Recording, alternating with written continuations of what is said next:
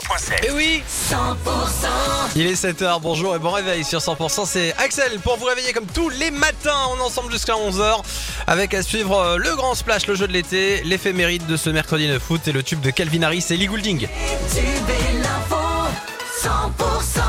L'info 100%, comme tous les matins, c'est avec Cécile Gabot. Bonjour Cécile. Bonjour Axel, bonjour à tous. Une femme de 58 ans blessée par arme à feu à Toulouse. Les faits remontent à hier soir dans un appartement du quartier Borde Rouge. La victime aurait été blessée à la jambe. Ses jours ne sont pas en danger. Elle a été transportée à l'hôpital et une enquête est en cours. Une ariégeoise de 19 ans devant la justice hier à Foix. Elle n'avait pas supporté la rupture avec son petit ami et avait mis le feu à des véhicules devant le domicile de son ex. Influence de TikTok, des réseaux sociaux, immaturité, compte rendu d'audience avec Jacques Desjans. Ils se sont fréquentés du 24 avril au 10 mai, puis c'est la rupture. Elle ne le supporte pas et mûrit sa vengeance.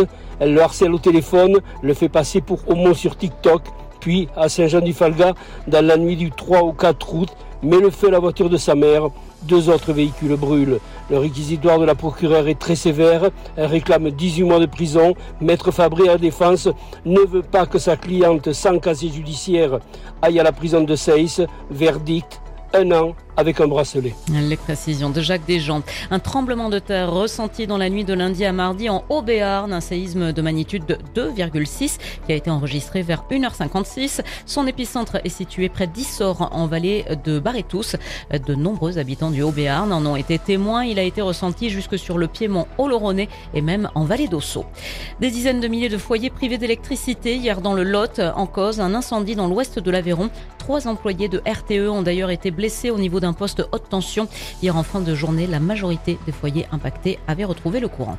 Merci d'écouter 100%, la suite du journal avec Cécile Gabod. Rory Cocotte reprend du service, mais pas à Castres. À la surprise générale, hein, le Stade français a annoncé euh, hier la signature du demi de mêlée de 37 ans en tant que Joker Coupe du Monde, euh, double champion de France avec le CO. Rory Cocotte va connaître un deuxième club français dans sa carrière. Donc, dernière semaine de répit avant la reprise du top 14, en tout cas dans une dizaine de jours. Les derniers matchs de préparation se profilent pour les clubs de la région.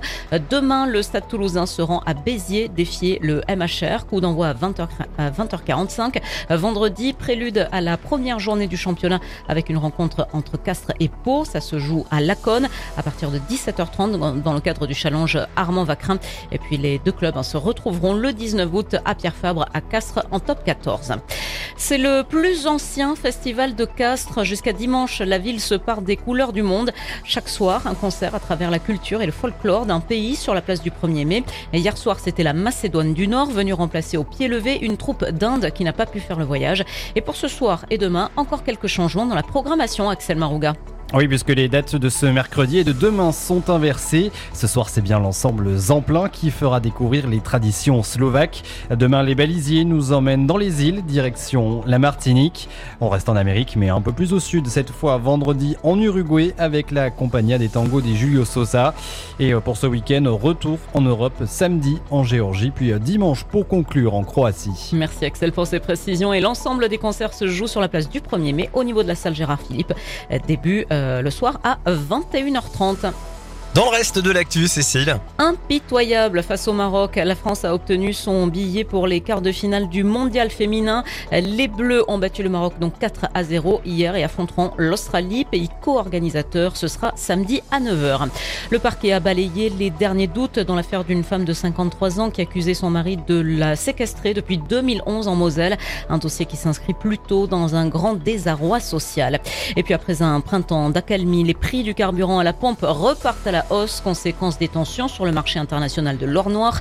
Les Français font face à des prix à la pompe qui n'avaient plus été vus depuis le mois d'avril dernier.